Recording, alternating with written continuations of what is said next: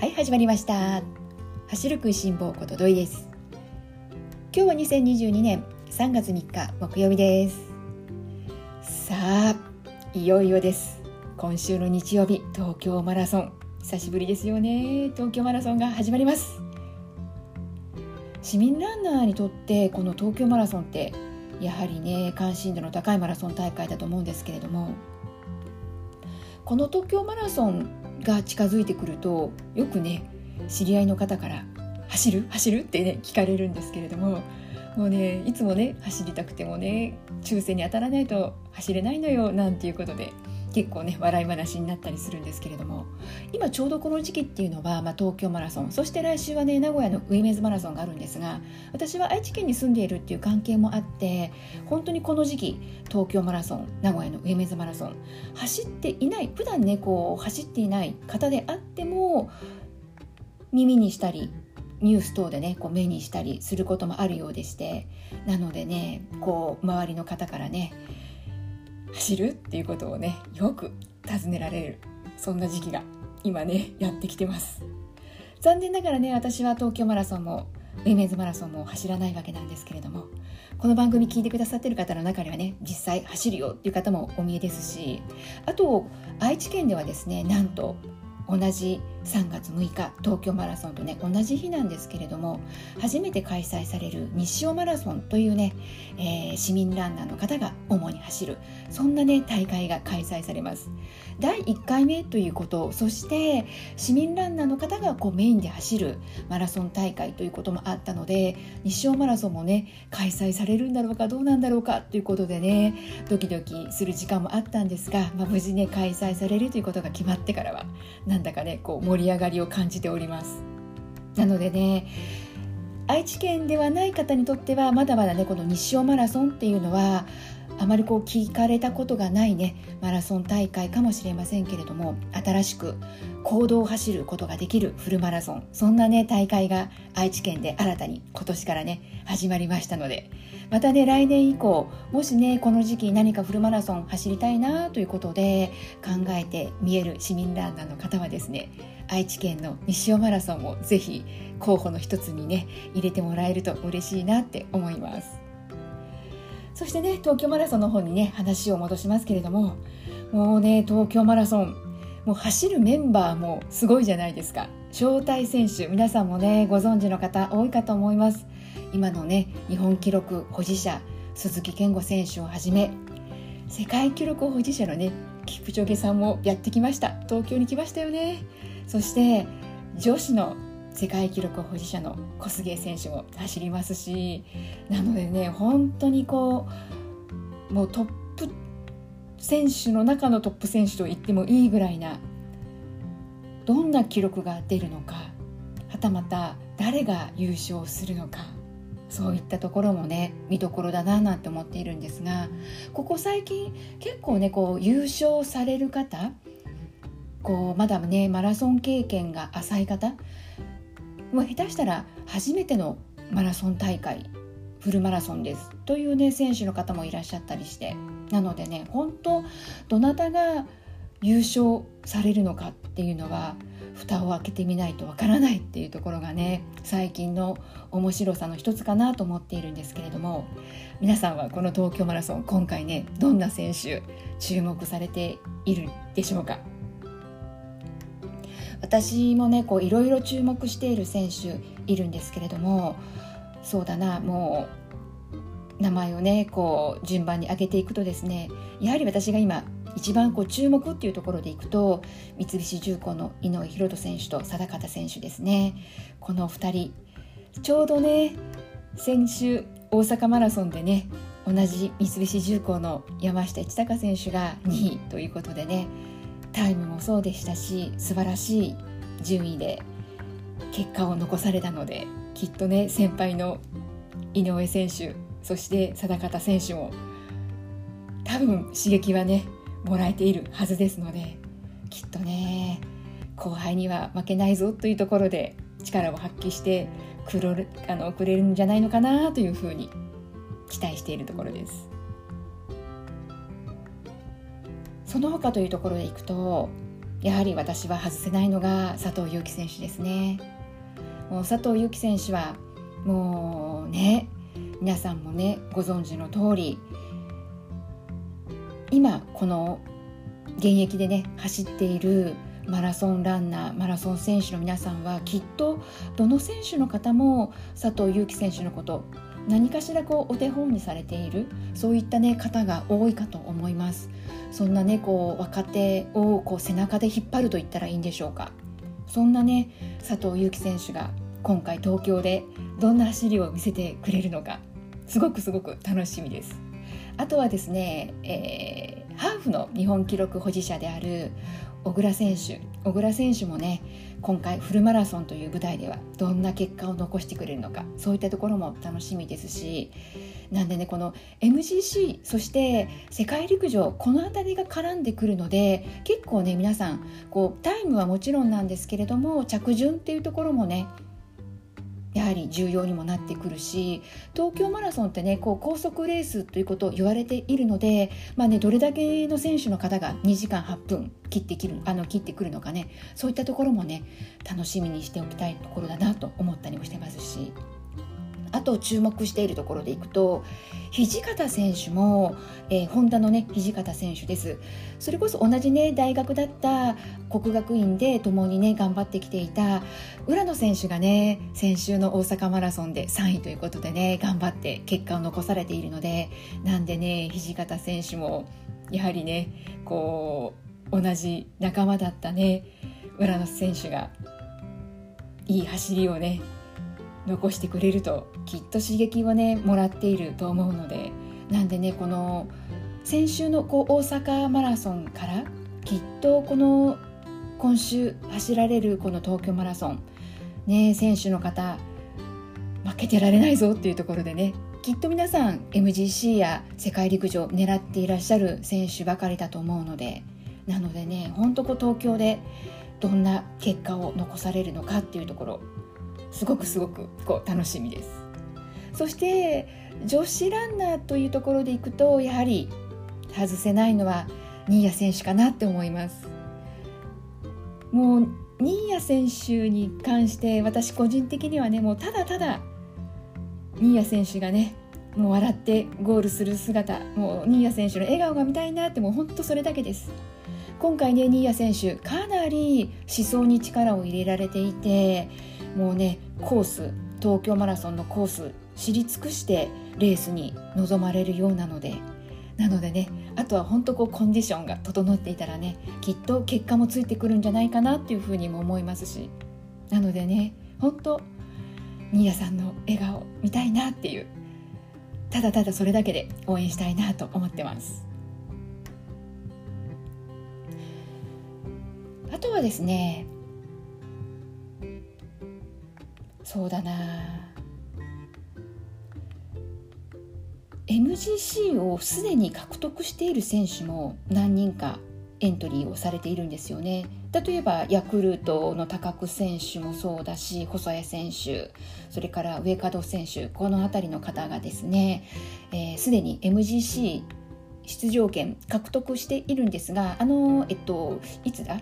えー、12月のね昨年の12月の福岡国際ですでにねもう出場権は獲得されているんですけれどもなんといっても今回ね、えー、世界陸上の絡みもあるのでなんでねこの MGC 出場権獲得したっていうところで満足されずにまたこう新たな舞台で挑戦される選手もいるっていうところも見どころになってくるかなというふうに見てますね。はい、えー、東京マラソンきっとね皆さんもいろいろ注目されている選手ファンの選手きっといらっしゃるかと思うのでね。なんで、えー、今週の日曜日はもう朝から皆さんと一緒に盛り上がることができたら嬉しいなというふうに思ってます。そしてこの東京マラソンね市民ランナーの方もね大勢の方が走られるわけなので東京マラソン走る市民ランナーの方もですね大いに楽しんできていただきたいなと思いますここからはですね、まあ、この今回ちょうどね東京マラソンも近いそして愛知県ではね西尾マラソンも近いというところで皆さんマラソン大会の当日なんですが朝ごはんとか何かねこうルーティンでもう毎回こう決まったものを食べているよとか毎回験担ぎでこんなものを食べているようだとか何かこうありますかね?こう初めての方はね初めてということできっと周りのね市民ラーナーの方にどんなの食べてるの？なんていうことでねこういろいろ話をね聞かれているところではないかなと思うんですが私はというとですね必ずこれを食べるっていうこう必ずっていうものは特に実はないです。特には決まってはいないんですけれども、まあ、強いて言うとというところなんですが朝ごはんには割とね私はですねお餅を食べることが一番こう多いかなと思います。特にこの冬場のこの時期はお餅がねこうまだこう身近にある季節なのででお餅ってこう消化も良かったりするじゃないですか。なのでね朝ごはんで食べることも何が一番多いかなってこう振り返ってみるとお餅ですね。そして私がですね特に必ずこれを食べるっていうものは決めてはいないんですけれどもただ食べる時間に関してはできるだけ、えー、この時間に取りたいなという決まり決まりというかね、えー、理想があってレースのスタートのだいたい3時間前ぐらいまでには朝ごはん食べ終えたいなというそんなねスケジュールをいつも立ててます。例えば朝9時のスタートであればだいたい朝6時にはね朝ごはんを済ませると。で朝ごはんを食べたその後に関しては自分が目指すタイム5時間なのか4時間なのかそういったところでねその後の、えー、レース中のねエネルギー補給どういうふうにやっていくかっていうこともありますしあとこのレース会場大会の会場についてからですね大体どれぐらいのタイミングで何を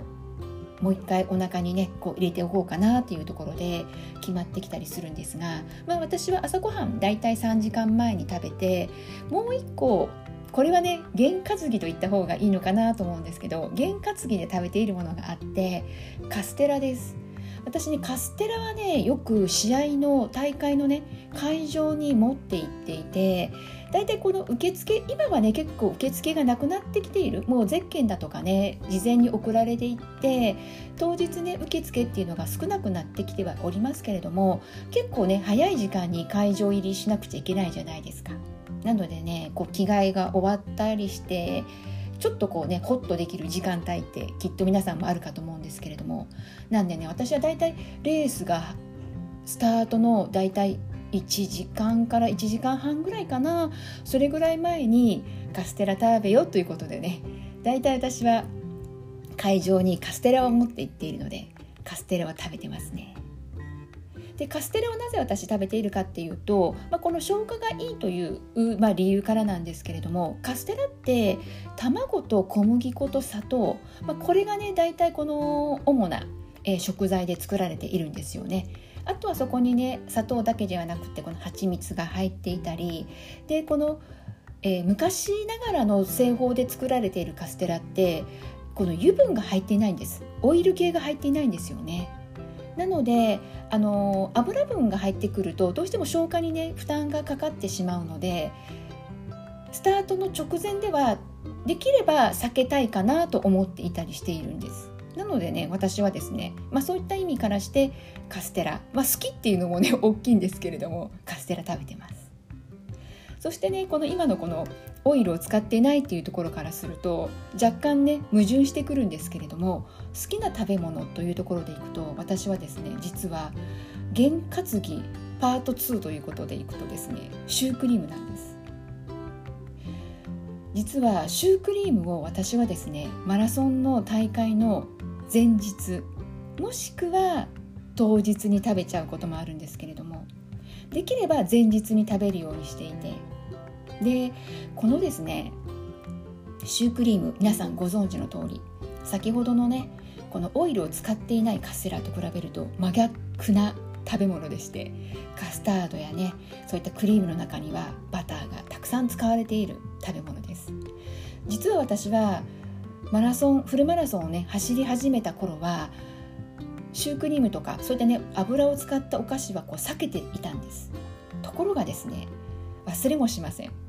2015年私が初めて東京マラソン当選してまだねその2015年が一度きりなんですけれども、まあ、その東京マラソンをね走った時なんですけれども、えー、全泊で行っていてですねでその時に大会の前日に実はねせっかく東京に来たからどうしても食べたいシュークリームっていうのがあったんです。皆さん知ってるかな？あのダロワイヨって知ってますかね？洋菓子屋さんなんですけれどもそのダロワイヨさんで四角いねキューブ型のシュークリームが売ってるんです。で愛知県にね住んでいる私としてはですねその、まあ、当時ね四角い形のシュークリームってまだまだこう珍しかったのでどうしても食べたいと思って。でそれまではねなんだかこのマラソン大会当日とかね、まあ、前日ぐらいにやってくるとできるだけこう消化のいいものということで脂っこいものとかそういうねちょっとこう重たいかなっていうものは避けてたんですけれどももうせっかく東京に来たんだから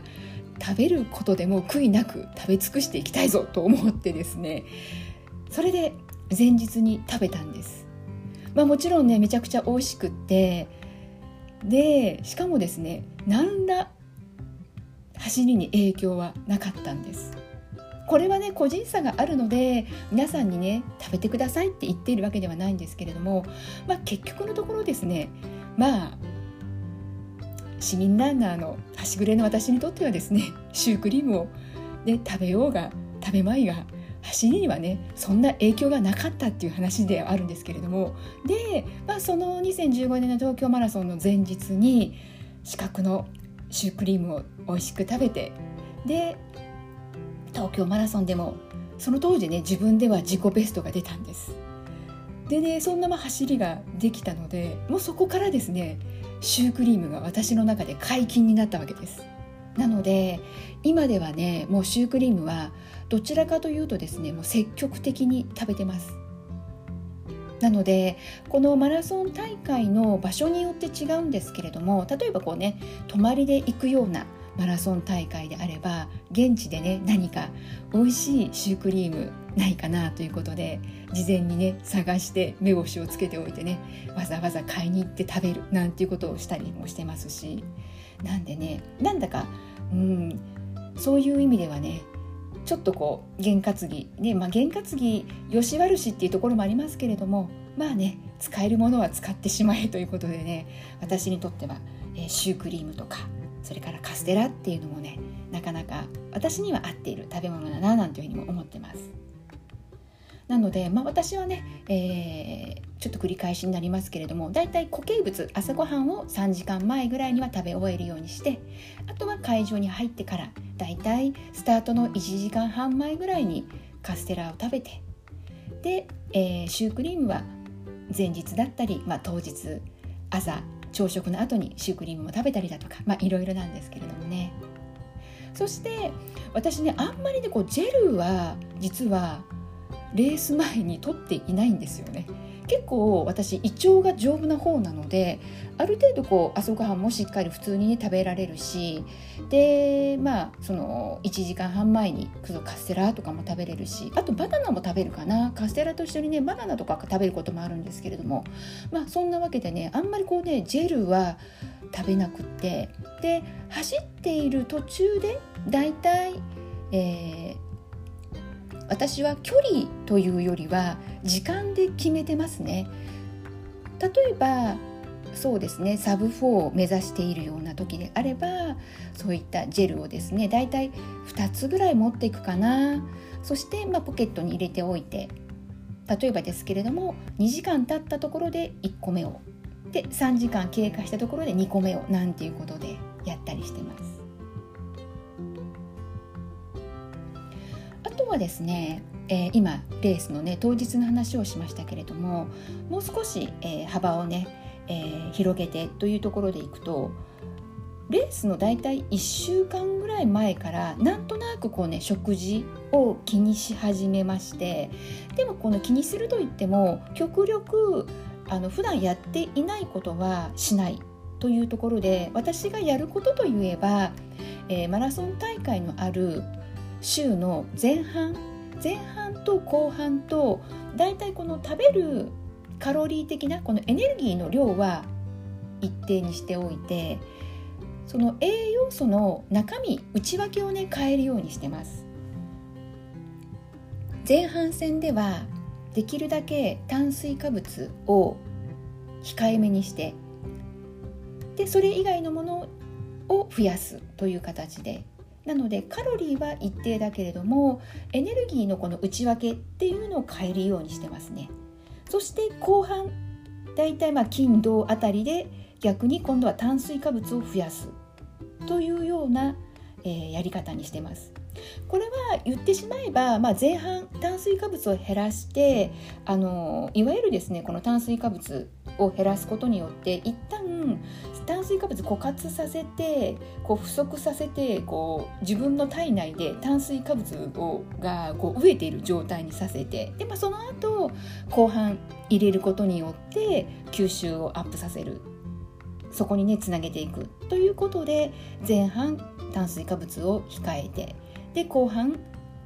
多く取り入れる。というようなやり方にしてますね。そしてまあマラソン大会当日エネルギーがね枯渇することなく走り続けられるエネルギーをねできるだけこう効率よく蓄えていきたいなという風な形で大会には挑んでます。あとはこの冬場の時期気をつけていることというとこの、まあ、食べることにねこう紐づいていくとですね水分です水もね気をつけるようにしてますこの冬場ってどうしてもなんだろうなこう口が乾きにくい夏場はねこうもう嫌顔でも水分を体が欲するじゃないですか。でも冬場ってね寒いがゆえにねなかなかこう口が乾かなくって明らかにね夏場のことを思うと水を飲む量って減るじゃないですか。なのでマラソン大会の週になったあたりからですねもうあえて見えるところに水のですねペットボトルを置くようにしてでこうね例えばだけど1日1.5リットルは必ず飲もう食事以外でね水として飲むようにしようだとかもうほんとこう見えるところに置いて意識しないと私はなかなかこうね水が水分ね、えー、不足になりがちなのでなんでねこの食べることのねいわゆるこの炭水化物とかのねあのカーボローディングやるじゃないですかもうそれと一緒で水のウォーターローディングもやるようにしていますね。まあ、この食べることっていうところでいくとねそんな感じでマラソン大会挑むようにしてます。きっとね皆さんにも自分のねルーティンがあったりだとか私のようにねこう験担ぎでなんかこれ食べると調子いいんだよねっていう何かがあったりするかと思いますしね。なんでね本当にねもう大会のねもう前日とかねもうちょうど木曜日なんていうとねもう3日4日前というところでね今頃ってだんだんとねああいよいよかななんていうことで人によってはねこう緊張してきてしまうっていう方もいらっしゃるし中にはねこうもうワクワクしてきちゃってっていう方とかねもうほんといろいろかと思うんですけれども。でもね本当もういかにねこう平常心でスタートラインに立って42キロをね楽しむことができるか。もうこれにね尽きるかと思いますのでね。まあそのためにはねまずはもうねこう大会1週間前になってくるとねこう練習をねこう頑張っちゃう時期ではないので体調管理っていう部分でもこの食べることっていうのは直結してくる部分なのかなと思ったりするので食べること、ね、今はねここのことはねやれることだと思うので皆さんもねトライしていただけるといいかなと思います。あとですねこの気をつけたいこととしてはですね大会の前日、えー、これはねやめておいた方がいいよというおすすめとしては生ものを避けるということですね。どうしてもこの生ものってこのリスクになってくるじゃないですか。何か当たったらというところでね。なんでそういった食当たりとかでねせっかく今まで頑張ってきた、えー、パフォーマンス当日ね発揮することができずにということだとちょっと悲しいじゃないですか。なのでねマラソン大会の前日は生もの今の時期だとねこう生牡蠣だとかお刺身であったりだとかねそういったものはねちょっとね前日だけは我慢して過ごされた方がいいかもしれないですね。それこそですね本当にこう気を使う。例えばあの私がねよく聞くパターンとしてはこうマラソン大会ではないんですけれどもこう中高校生のね親御さんですけれども例えばこの大きな大会自分のねお子さんのこの大会で本来ならばねこう愛情を込めて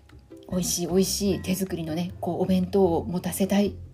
もう愛情込めておにぎりをね大きなおにぎりを握って持たせてあげたいっていうところが、まあ、親心としてはねあるかと思うんですがでもそこをあえてねこの大会の当日だけはもうねコンビニのおにぎりにしてますというそんな親御さんもいらっしゃいますそれはねなぜかっていうとこの衛生管理に関わってくるんですけれどもああやってこのコンビニの商品っていうのは工場で大量生産されるわけなので衛生管理はかなり徹底されて作られているんですよね。でこうご家庭でね作るおにぎりとなると何があるかわからないっていうところではどうしてもねこう愛情を込めてっていうところだとおにぎりってねこう手で握るじゃないですか。なんでねまあねこうラップでっていうねことでもあったりとかするんですけれどもただただその衛生管理っていうリスクからいくと大会当日で自分が持たせた手作りのお弁当で何かあってはいけないからということでもう大会当日だけはあえてコンビニのおにぎりを持たせますという親御さんもね実はいらっしゃったりします。なんでね、まあ、それぐらいね、えー、大会当日は、ね、この部活の大会であれマラソン大会であれねこう食べることでね足を引っ張る自分の足を引っ張ってしまうっていうことがないようにねなんでね、まあ、避けられるものであれば、まあ、避けた方がいいよというところでねこの生ものを避けるっていうところをね紹介させていただきました。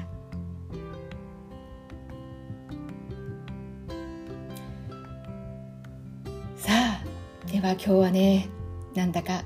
いよいよ東京マラソンが近づいてきたっていうところでね東京マラソンの話。そして、まあ、そこからね、えー、マラソン大会当日の食べること、まあ、この食べることに関するお話をさせていただきました。今週はね本当ずっとねこう月曜日からも、まあ、雨が降る日もあったんですけれども比較的穏やかな暖かい日が続いていてねなんだかこんな日が続いていたら大会当日も暑くなるかなと思いましたがどうやら日曜日は寒の戻りということでまた寒い日になりそうだということなので、まあ、この寒いっていうのはある意味マラソンにとっては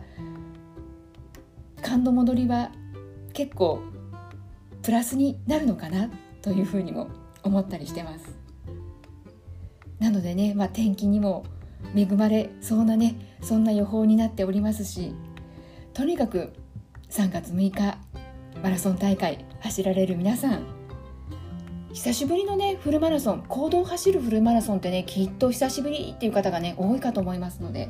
なのでね行動を走ることができる数少ないチャンスをつかんだ皆さんですからね